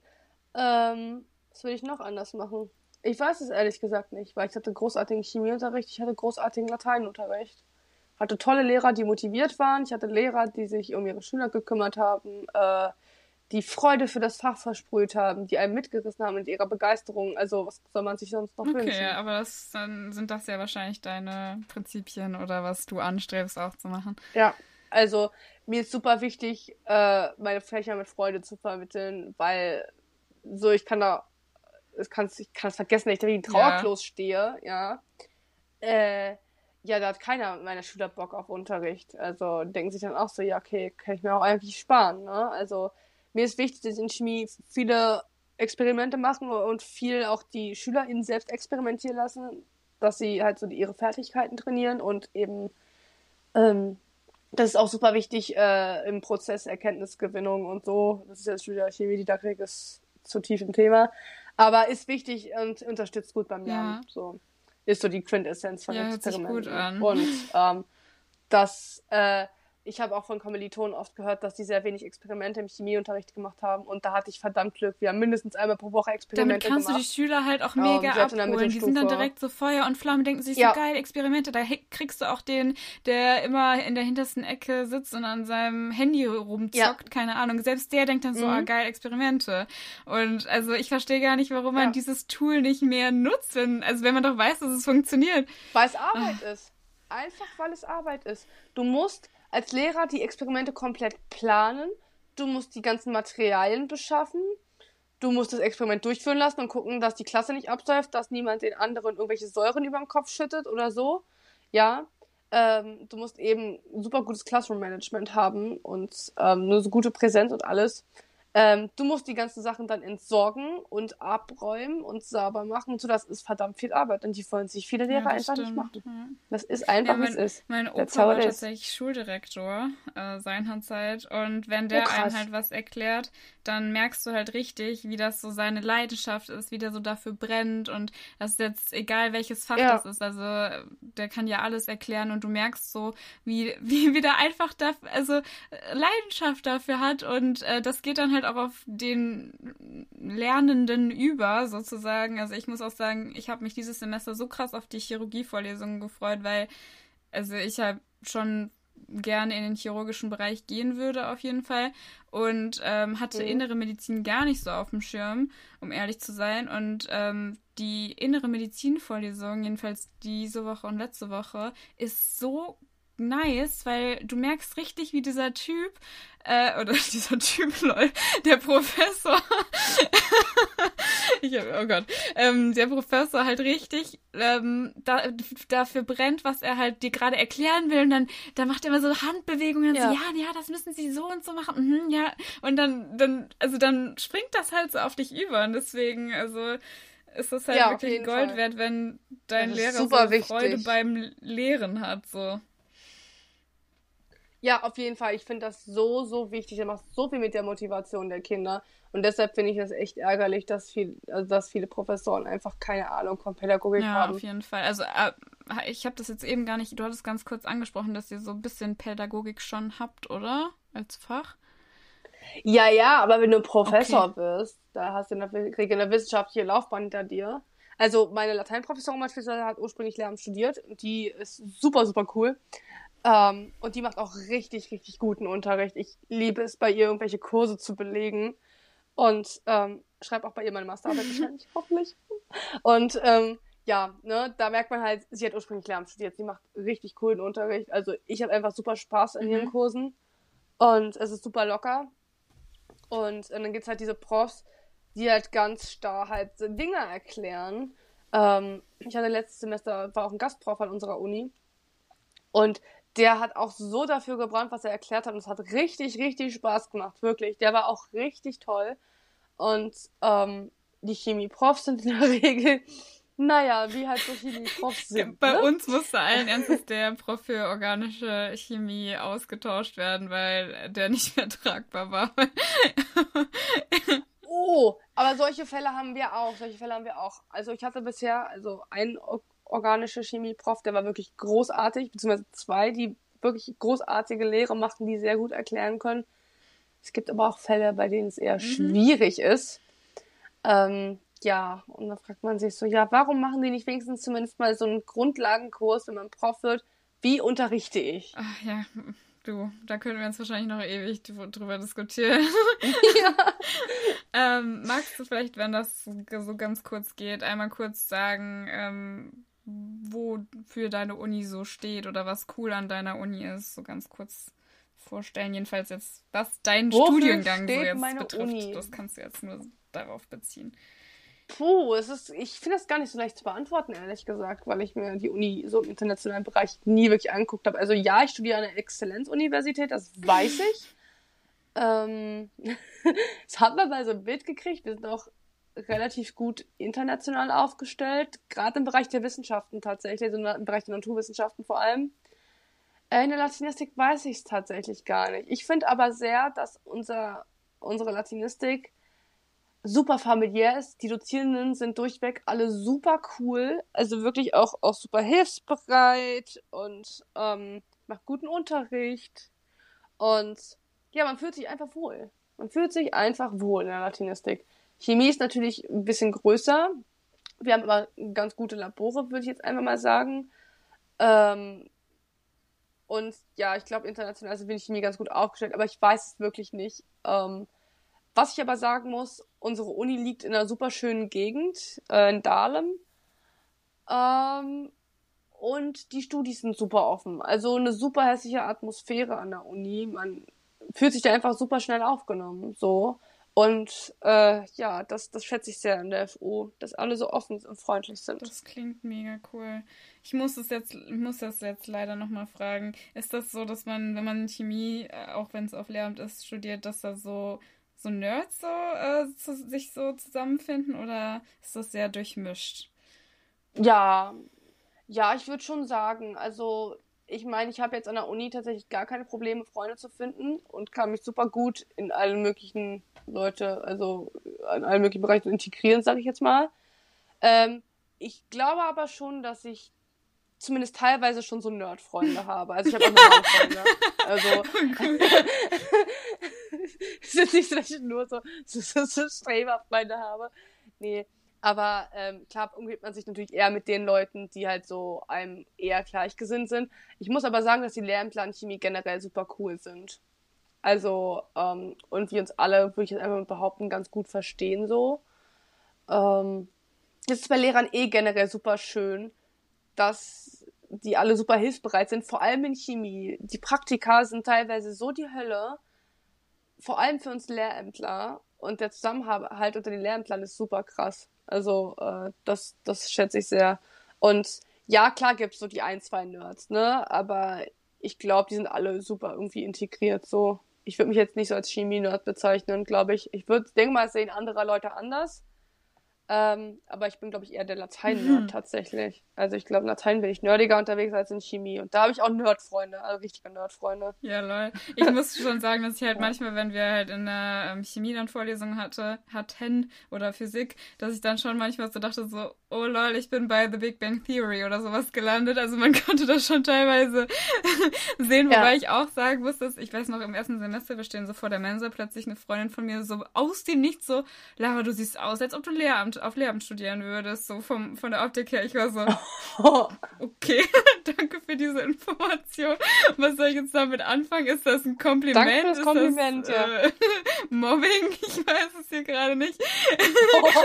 ja, also sie hat es irgendwie so eigenartig gesagt. Ich war so, hä, wie soll ich das jetzt hier gerade interpretieren? Egal, ähm, ist auf jeden Fall, die Frage war auf jeden Fall gerade nicht böse gemeint, so ob es Nerds gibt oder so, hat mich einfach nur interessiert. Nee, alles gut. Es gibt Nerds. Ich bin ja selber ja, einer. Also, nicht, dass das jetzt hier jemand falsch ist halt einfach so. nee, nee, nee. Ganz ehrlich, ich finde das super, wenn man sich so für ein Fach begeistern kann, dass man da so Ja, ich bin ja kann. auch ein bisschen Medizin, also, wenn äh, ich auf alle meine Sachen Knorpel drauf ja, ich, so, ich glaube, ich muss ganz ehrlich sagen, wenn man sein Fach studiert, ist man immer irgendwo so ein bisschen. Aber das ist ja auch irgendwie gut, weil dann hat man ja das Richtige so ausgewählt, ne? Also, ja. Das ist eigentlich cool. Ja, definitiv. Ähm, was würdest du jemandem raten, der jetzt sagt, ich würde gerne, im, sei es jetzt Chemie oder Latein oder vielleicht irgendwas anderes auf Lehramt studieren, was soll der beachten? Äh, in Chemie auf jeden Fall hohe Frustrationstoleranz, weil ähm, wie im Monochemie-Studium hat man ja diese Grundvorlesungen und gerade OC ist wirklich der Kracher für viele. Ja. Im ersten OC-Modul äh, ich also habe richtig ja, oft geweint. Ja Medizin, OC fast ein Witz gegen. Ja. OC ist auch zum Weinen einfach. OC, sorry. Das war so klar. Am Anfang war OC für mich auch zu weinen. Ähm, aber äh, ja, gerade am Anfang ist OC super überfordert, weil so viel auf einen einprasselt und ähm, erst in den späteren OC-Vorlesungen das dann wirklich differenziert ausführlich betrachtet wird ähm, eine hohe Frustrationstoleranz. Such dir Lernpartner. Chemie steht man am besten zusammen durch. Ähm, Chemie ist wirklich ein Fach, wo man sich am besten Lernpartner sucht. Ähm, genau. In Latein, ja, ich kann da viel äh, empfehlen. Viel lesen. Viel, viel, viel lesen. Also, im, das finde ich immer witzig, in den Regelstudienplänen oder in diesen exemplarischen Plänen von Latein ist oft immer so ein Tag reines Lesen von lateinischen Texten mit rein geplant, was natürlich total utopisch ist. Aber rein vom Prinzip sollte man schon viel lesen, damit man auch Gefühl für die lateinische Sprache Harry bekommt. man kann dann irgendwann so. lateinische Texte. Ja, zum Beispiel, man liest dann Cäsar irgendwann. Lol, ich kann mir das null vorstellen. Das geht so richtig über meine Vorstellungskraft hinaus.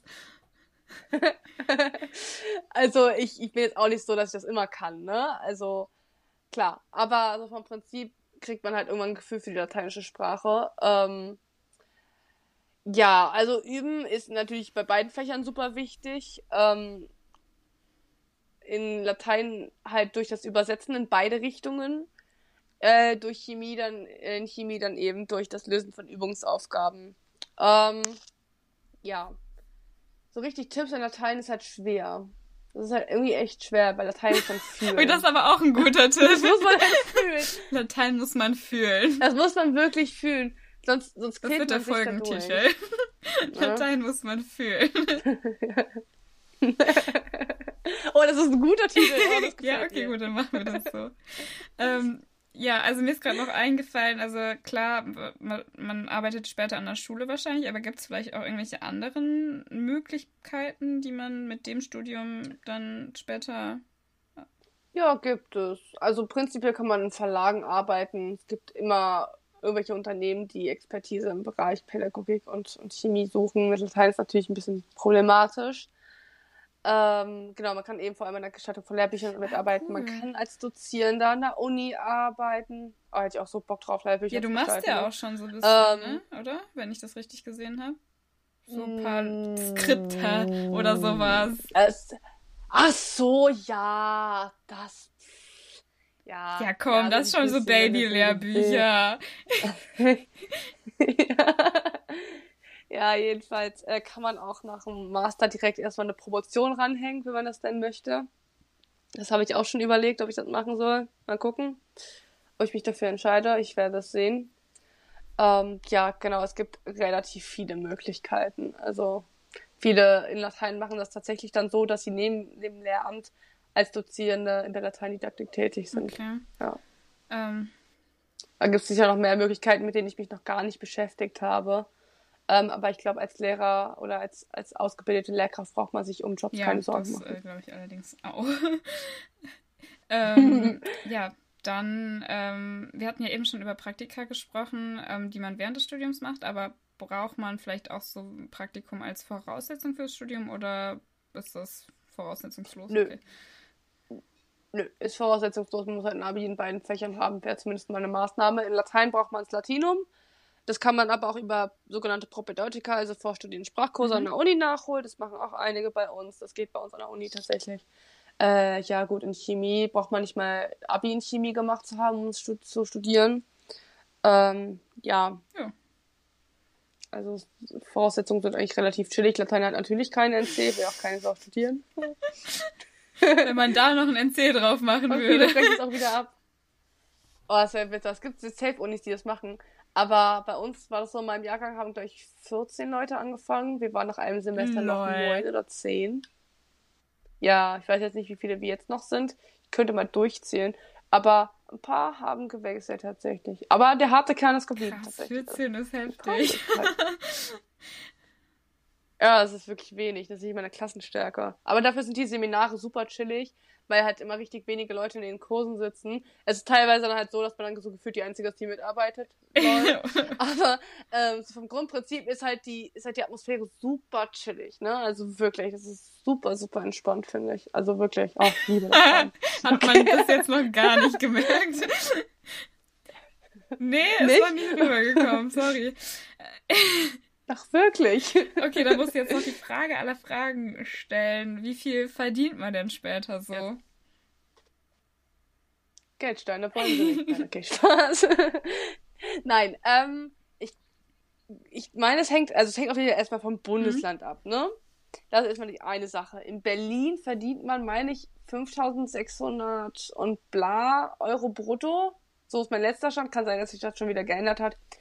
Also, wenn man die private Krankenversicherung abzieht und die Steuern, ist man bei ungefähr, hm, Moment, ähm, 3,1k netto, 3,2k ungefähr. Also schon ganz ja. gut. Okay, gut. Das muss man ja auch immer äh, mal abfragen, ne? was einen da so erwartet. Ja, aber man muss dazu sagen, was man dafür auch alles leisten muss, äh, das ist echt unfassbar. Aber ihr habt doch Schulferien. Also eine Vollzeitlehrkraft.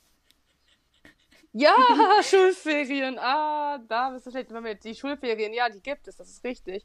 Aber in den Schulferien planst du Unterricht ja, ja. fürs neue Jahr, du hast Konferenzen, du hast allen möglichen anderen Shit. I know. Ähm, der, ähm, ja, ja, eine provokative ist, ne? Frage. Also man hat leider.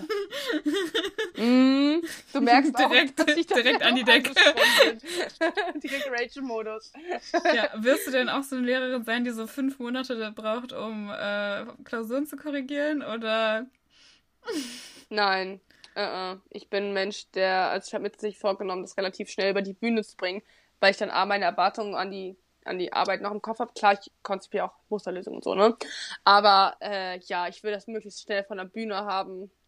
Ähm, ja, weil Noteneintragungen und Zeugnisse und alles, das ist ja auch für die Schüler nervig. Ich fand das als Schülerin mega nervig, wenn dann Lehrer wochenlang für den Test gebraucht haben. Ich denke, ey, Ja, ich muss sagen, so ein bisschen halt sein, ne? Zeit, äh, keine Ahnung, ein, zwei Wochen juckt mich nicht, weil ich bin halt so eingestellt, ich habe die Arbeit eh abgegeben, ich kann jetzt eh nichts mehr dran ändern und dann, das ist ja auch egal, wann ich die Note kriege, aber so nach ein paar Monaten will ich, Ja. also überspitzt gesagt, will ich die Note halt schon wissen, aber ich bin Ja. halt nicht so, ein Kumpel von mir war so jeden Tag, äh, Frau Schmitz, wann kriegen wir die Arbeit zurück, wann kriegen wir die Klausur zurück, ich denke so, beruhig dich doch mal, du kriegst sie Oh doch schon dann Gott, zurück, wenn du die ja. halt zurückkriegst, und was bringt dir das denn jetzt hier gerade? Ist halt wirklich so. Ich hatte mal eine Deutschlehrerin, die acht Wochen gebraucht hat, um uns eine Deutscharbeit wiederzugeben. Das war so nervig. Acht Wochen für eine Deutschklausur. Uff. Kann man machen. Da war ich dann genervt, aber sonst, pff, ja, dauert halt, ne? Also ich war zwar, zwar auch mal so ein Mensch, der gefragt hat, wir kriegen die Arbeit wieder. Aber äh, ja, vom Prinzip, ja, ist halt so, ne? Lehrkraft braucht halt so ja lange, man, wie es also es braucht. kommen ja auch manchmal Sachen dazwischen, die man nicht beeinflussen kann und so weiter und so fort. Ähm, ich wollte nur einfach nochmal ein bisschen provozieren hier zum Schluss.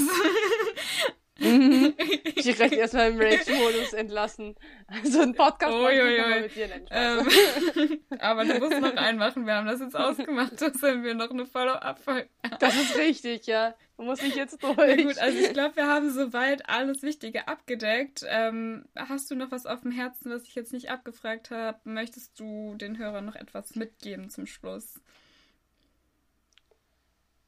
Oh, Ja, gerne. Gern geschehen. Was soll man denen auch mitgeben? Du Also, musst auch gar nichts sagen. ja, naja, also ich sag mal so, äh, an diejenigen, die Lehramt vielleicht studieren, lasst euch nicht ärgern von den Leuten, die keinen Plan vom Lehramt haben. Ähm, ja, und sonst, keine Ahnung. Ich weiß nicht, was ich sonst noch sagen soll. Also danke fürs Zuhören. Ich hoffe, ihr habt mich ertragen. Ja, es war doch schön mit dir. Und ähm, genau, falls ihr noch Fragen, sehr wichtige Fragen offen gelassen haben, die euch brennend interessieren, dann könnt ihr die wie immer natürlich gerne schreiben an mich oder auch an die Sophie. Ähm, ich schreibe auch nochmal ihr Instagram unten in die ähm, Infobox. Ähm, genau, und wenn da noch einige Danke. Fragen zusammenkommen, dann ist die liebe Sophie bestimmt so nett und beantwortet die auch nochmal in einer weiteren Podcast-Folge. Sicher Ja. doch. Das freut mich doch sehr. Ähm, dann würde ich sagen, verabschieden wir uns ähm, für diese Woche, für diese Folge. Wünschen euch noch ein, eine tolle Zeit, äh, wann auch immer ihr das anhört. Und genau, bis nächste Woche. Genau, schützt euch Auf gut gegen Corona. und ja, danke, dass ich da sein durfte. Und danke an alle, die sich das bis hierhin angehört haben. Schön, Ja. dass du da warst. Und genau, bis nächste Woche. Ja, hat mich auch sehr gefreut. thank you